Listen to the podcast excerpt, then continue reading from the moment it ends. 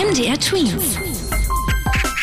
Dein 90 Sekunden Corona-Update. Die Corona-Warn-App soll bald auch in anderen Ländern funktionieren. Heißt, dass sich die Warn-Apps zum Beispiel aus Frankreich oder anderen Ländern so mit der deutschen Corona-Warn-App vernetzen, dass man auch da erkennen kann, dass man sich in der Nähe eines Corona-Infizierten aufgehalten hat. Obwohl derjenige eben eine andere App benutzt hat.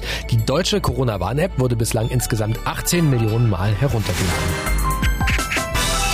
Viele Experten empfehlen jetzt, man solle sich auch gegen die Grippe impfen lassen, weil im Herbst und Winter sonst zwei Krankheitswellen parallel bekämpft werden müssten. Allerdings befürchtet jetzt das Robert Koch Institut, dass dann der Grippeimpfstoff knapp werden könnte, zumindest wenn alle dem Rat folgen. Deswegen empfehlen sie weiterhin, dass sich vor allem ältere Menschen, Schwangere und medizinisches Personal impfen lassen sollen.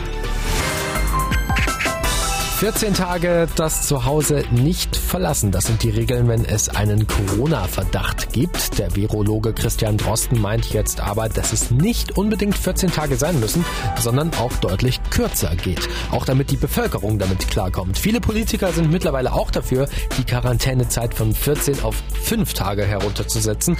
Eine Entscheidung gibt es bislang da aber noch nicht. MDR Twins. Dein 90 Sekunden Corona-Update.